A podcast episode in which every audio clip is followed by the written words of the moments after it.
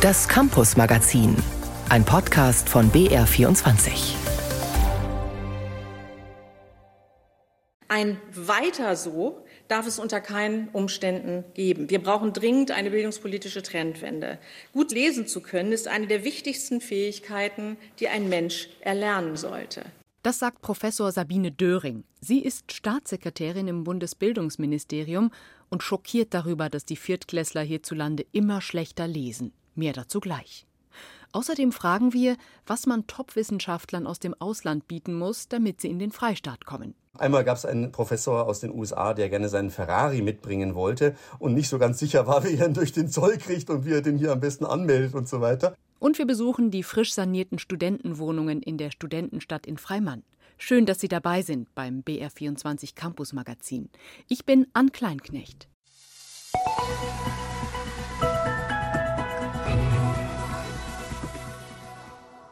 Es ist ein richtiges Bildungsdesaster. Die Grundschüler in Deutschland lesen deutlich weniger und vor allem deutlich schlechter als noch vor 20 Jahren. Das hat die sogenannte IGLU-Studie ergeben. Forscher haben die internationale Grundschulleseuntersuchung diese Woche in Berlin vorgestellt.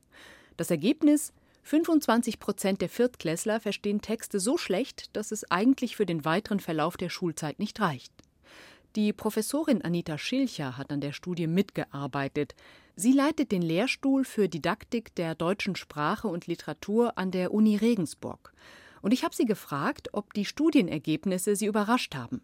Naja, also im Großen und Ganzen hat sich dieser Trend natürlich schon in der IQB-Studie angedeutet, die vor, ich glaube, einem halben Jahr ungefähr erschienen ist. Und auch da wussten wir ja schon, dass es in fast allen Bundesländern äh, bergab gegangen ist mit der Leseleistung.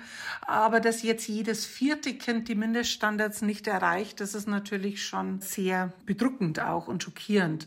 Was mich eher überrascht hat, angesichts der Gesamtlage mit Corona und auch Fluchtbewegungen und so weiter, ist, dass es anderen Ländern zum Teil sehr viel besser gelungen ist, in ihren Leseleistungen stabil zu bleiben oder sogar noch zuzulegen. Hm, es geht also auch anders.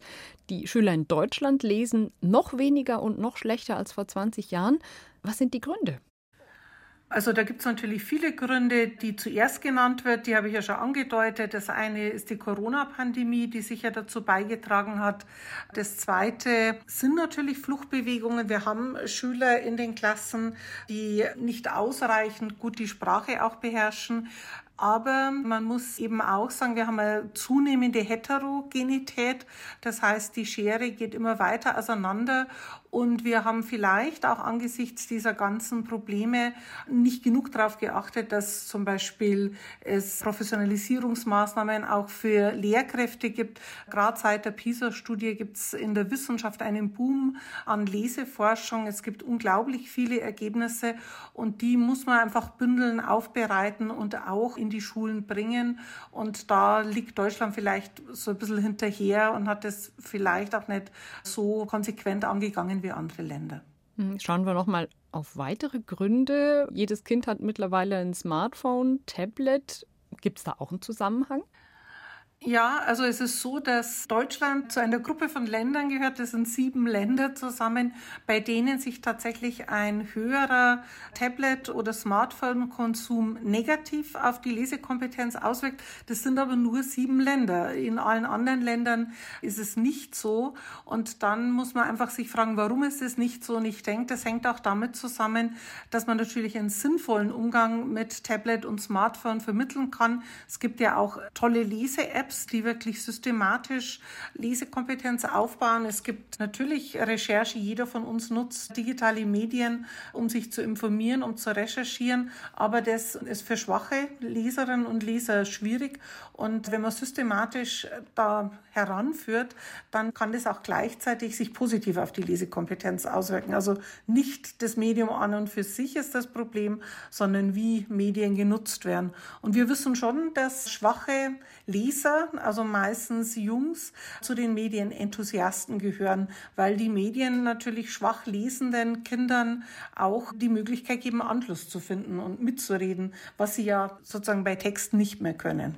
Jetzt haben Sie schon zwei Stellschrauben angesprochen, die Ausbildung der Lehrkräfte, die Leseforschung, die es ja gibt, die eigentlich nur umgesetzt werden muss. Dann auch digitale Medien. Wo könnte man noch ansetzen, um aus dieser Misere rauszukommen? Das eine wäre natürlich im vorschulischen Bereich anzusetzen, weil wir haben im Großen und Ganzen vier Stellschrauben, die auf die Lesekompetenz einwirken. Das ist einmal der Wortschatz, als ganz wesentlicher Einflussfaktor auf die Lesekompetenz. Und der Wortschatz entwickelt sich vom ersten Tag an. Also wie viel sprechen Eltern mit ihren Kindern, wie viel wird vorgelesen, wie werden Kinder mit einbezogen in Aktivitäten und so weiter. Das ist Stellschraube Nummer eins.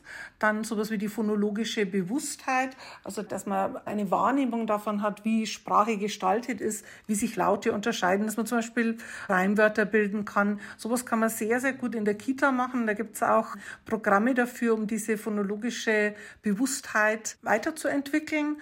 Sprachförderkurse spielen natürlich auch eine Rolle in beiden Bereichen, phonologische Bewusstheit und Wortschatz. Und während der Schulzeit ist es die Automatisierung, dass man eben wirklich darauf achtet, dass jedes Kind ausreichend schnell schnell lesen kann, ausreichend automatisiert liest. Und dann sind es die Lesestrategien, die danach kommen, wo man dann eben gezielt schauen kann, wie kann ich mir Wissen aneignen, wie kann ich Wissen aus dem Text aufbereiten. Das sind die vier Stellschrauben, an denen man im Prinzip ansetzen muss. Das waren Erklärungen von Professor Anita Schilcher von der Uni Regensburg. Wer nicht richtig lesen kann, bekommt über kurz oder lang auch Schwierigkeiten in anderen Fächern, Deshalb ist es so wichtig, die Kompetenz aktiv im Unterricht zu üben. Das passiert an deutschen Schulen momentan viel zu selten. Dabei gibt es mittlerweile interessante Hilfsmittel, auf die die Lehrkräfte zurückgreifen könnten. Was braucht es, um die Lesekompetenz aller Kinder zu fördern? Caroline von Eichhorn hat sich umgehört.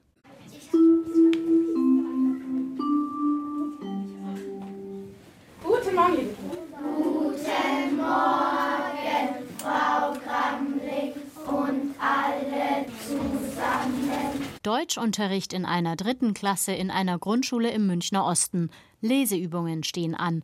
Man merkt, einige Kinder lesen flüssig und schnell. Niemand braucht Angst vor dem Monster zu haben. Nina könnte in der Arktis leben. Bei anderen dauert es länger. Wie ein echter König eben. Sabine trägt einen roten, weiten Rock. Vor allem beim Textverständnis hapert es. Vielen Kindern fehle der Wortschatz, sagt Lehrerin Ann-Kathrin Kramling. Weil es ist tatsächlich so, dass nicht nur die mit Migrationshintergrund, sondern auch teilweise unsere deutschsprachigen Kinder einen sehr geringen Wortschatz haben. Und dann ist natürlich ein Textlesen oder das Verständnis für eine Sachaufgabe schwierig. Oft sind es dann aber auch, wenn ein Wort in, einem anderen Umfeld hergenommen wird. Also das Wort beherrschen kennen sie. Wenn aber dann gesagt wird, du beherrschst das Schwimmen, dann sind sie schon wieder raus. Was bedeutet das? Und wenn man dann sagt, du kannst schwimmen, ah ja, okay. Dabei geht es nicht allen Kindern so. Die Schere geht auseinander. Ulrich Ludewig vom Institut für Schulentwicklungsforschung der Uni Dortmund, der auch an der IGLU-Studie beteiligt ist, empfiehlt deshalb, individueller auf die Kinder einzugehen. Man müsste ein System finden, das Kinder, die Probleme beim Lesen haben, identifiziert und denen praktisch systematisch Unterstützung gibt und nicht davon ausgeht, dass der Unterricht für alle dann schon irgendwie reichen muss. Damit Lehrkräfte die Kinder, die nicht gut mitkommen, einfacher erkennen, sind Lernverlaufsprogramme wie Antolin, Lepion oder Quab sinnvoll. Die Idee, mit regelmäßigen Tests sehen Lehrkräfte, ob sich die Leistungen der Schüler wie erwartet entwickeln. Und wenn das nicht der Fall ist, können sie gegensteuern. Quab etwa ist ein Quiz am Computer. Das komme gut an, sagt eine Lehrerin. Also den Kindern macht es sehr viel Spaß, mit Quab zu arbeiten, gerade weil es auch am Computer ist. Alles, was mit PC zu tun hat, ist Motivation schon alleine. Eine Hilfe, die gute und schlechte Schüler gleichermaßen fördert, könnte Philby sein. Ein evidenzbasiertes Lesetraining für die zweite, dritte und vierte Klasse von der Universität Regensburg. Die Idee ist, dass Kinder Texte nicht nur lesen, sondern auch hören und selbst vorlesen. Jedes Jahr steht eine andere Methodik im Zentrum. Die Audios gibt es als kostenlosen Download für Sachtexte und Kinderbücher, etwa Cowboy Klaus und sein Schwein Lisa. Und auch erste Leseprogramme, die auf künstlicher Intelligenz basieren, sind bereits auf dem Markt. Sabine Ülein von der Stiftung Lesen sieht darin viel Potenzial. Dann kann so ein Programm zum Beispiel überprüfen, wie schnell liest ein Kind, wie flüssig liest ein Kind, wo macht es Fehler und dann individuelle Unterstützungs- und Lernangebote anbieten. Ob mit KI, Apps und Computer oder mit Büchern, letztlich, da sind sich Fachleute einig, lernen Kinder umso besser lesen, je mehr Zeit sie damit verbringen. Lesen, lesen, lesen, dann klappt es auch in den anderen Fächern besser. Das war ein Beitrag von Caroline von Eichhorn.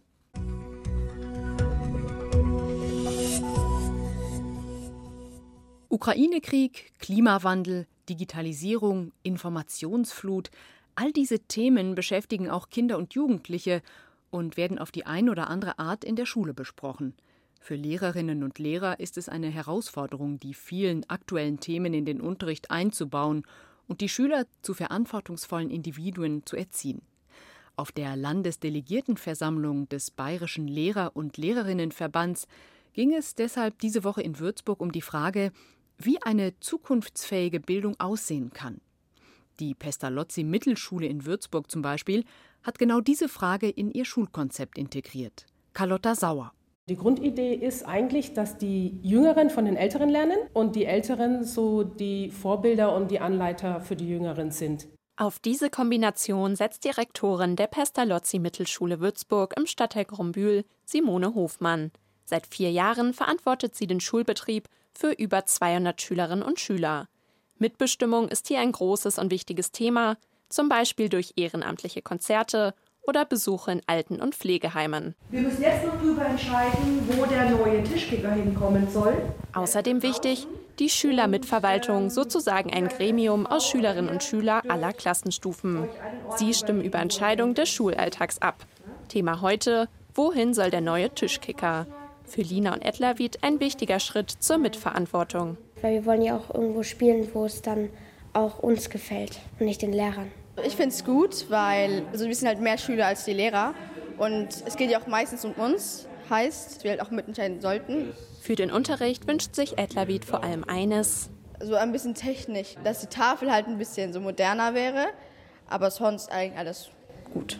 Für Mitbestimmung, für eine gerechte Bildung trotz Lehrkräftemangel Dafür demonstriert der BLLV auch im Rahmen seiner Delegiertenversammlung in Würzburg.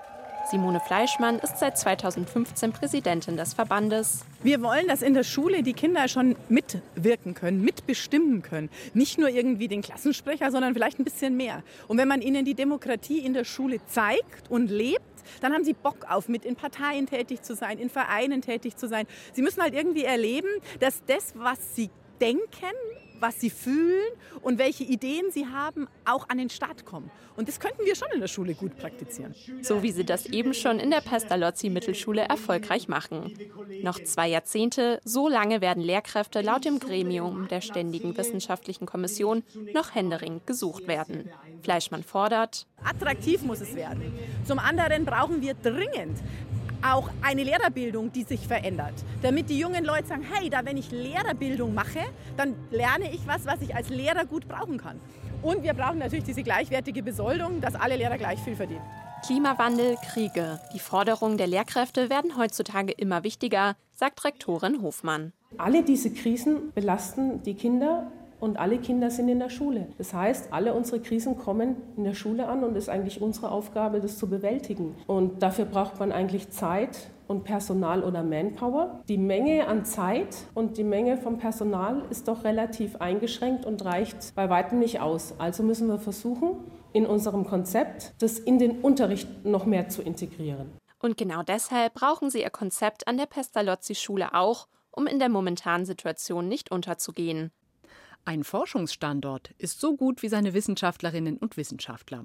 Yale und Harvard, Cambridge und Oxford, die einschlägigen Adressen konkurrieren um die brillantesten Köpfe. Der Wettbewerb ist groß. Auch Bayern möchte attraktiv sein für Akademikerinnen und Akademiker mit Rang und Namen. Weil im Freistaat mitunter weit weniger Geld zu verdienen ist als für eine Professur in Großbritannien oder an der US-amerikanischen Ost- oder Westküste, locken bayerische Unis mit anderen Dingen als dicken Schecks. Susi Weichselbaumer hat nachgefragt, ob das funktioniert. An US-Unis läuft es wie in der Football-Liga. Der meistbietende sichert sich das Talent. Ablösen von umgerechnet 200.000 Euro und mehr sind dort für eine renommierte Professorin oder einen führenden Professor drin. Weltbekannte Standorte wie Harvard, Princeton und Yale im Osten oder das kalifornische Berkeley verfügen über Milliarden. Sie finanzieren sich vor allem aus Sponsorengeldern. Unsere Hauptkonkurrenten sind die internationalen Spitzenuniversitäten in den USA, in Großbritannien, in Frankreich, in der Schweiz. Sagt Ulrich Meyer. Er ist Sprecher der Technischen Universität München, TUM. Das sind so die Orte, wo wir stärker hinblicken, um eben Bewerber zu finden, die doch nicht nach Harvard gehen oder doch nicht zum MIT gehen oder nach Oxford oder ähnliches. Sondern zu ihm an die TUM nach Bayern kommen, wo allerdings nicht mit annähernd exorbitanten Gehältern zu rechnen ist. Wir sind eine staatliche Universität. Die Professorinnen und Professoren sind bei uns Beamte. Da gibt es natürlich auch feste Regelungen, was die auch maximal verdienen können. Da können wir oftmals mit den angelsächsischen Universitäten nicht mithalten. Aber erzählt Meyer aus Erfahrung, Üppige Gehaltschecks alleine machen viele Spitzenforschende eh nicht glücklich. Exzellente Kolleginnen und Kollegen im Umfeld, modernste technische Ausstattung, viele Mitarbeitende, das locke genauso. Eben dafür bekommen Bayerns Hochschulen Unterstützung vom Freistaat, betont Wissenschaftsminister Markus Blume. In Bayern gibt es die Hightech-Agenda Bayern, unser inzwischen 5,5 Milliarden Euro schweres Investitionsprogramm mit dem Ziel, die besten Köpfe der Welt nach Bayern zu holen und die klügsten hier auch tatsächlich zu halten. Und wir haben noch ein sogenanntes Spitzenprofessorenprogramm, wo wir wirklich weltweite Koryphäen gewinnen wollen, um wirklich sicherzustellen, dass wir mit der Weltelite hier mithalten können. Und noch etwas anderes bieten Bayerns Unis, was die Harvards, Yales und Oxfords dieser Welt so nicht kennen. Tatkräftige individuelle Unterstützung bei der Kinderbetreuung, der Wohnungssuche, der Jobsuche auch für die Partnerin oder den Partner, bei Visa-Angelegenheiten und Behördengängen. Ob Würzburg, Regensburg, Bamberg, Passau, an bayerischen Unis sei das mittlerweile Standard, erzählt Xenia Mercier vom Welcome Center der Friedrich-Alexander-Universität Erlangen-Nürnberg. Genauso Deutschkurse und interkulturelle Trainingsangebote, auch für Spitzenpersonal. Zum Beispiel, es kommt jemand aus der arabischen Welt, die sagen, Mensch, möchten Sie einen Kaffee trinken? Und der sagt nein. Dann gehen Sie zur Tagesordnung über. Und interkulturell bedingt würde er vielleicht erwarten, dass Sie ein zweites und drittes oder vielleicht ein viertes Mal fragen. Und er würde dann sagen, oh ja, sehr gerne. Kein Kaffee ist nur eine der Herausforderungen, die da beim Umzug auftauchen können, bestätigt Meyer von der TUM. Einmal gab es einen Professor aus den USA, der gerne seinen Ferrari mitbringen wollte und nicht so ganz sicher war, wie er ihn durch den Zoll kriegt und wie er den hier am besten anmeldet und so weiter. Gab auch mal eine Diskussion, da wollte jemand sein Pferd mitbringen nach Deutschland, sein geliebtes Pferd.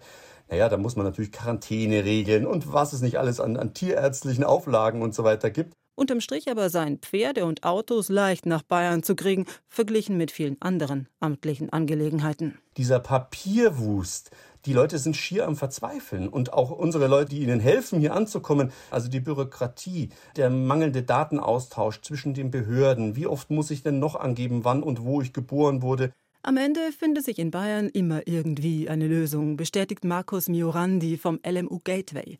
So heißt die Anlaufstelle für internationale Forschende an der Ludwig-Maximilians-Universität München.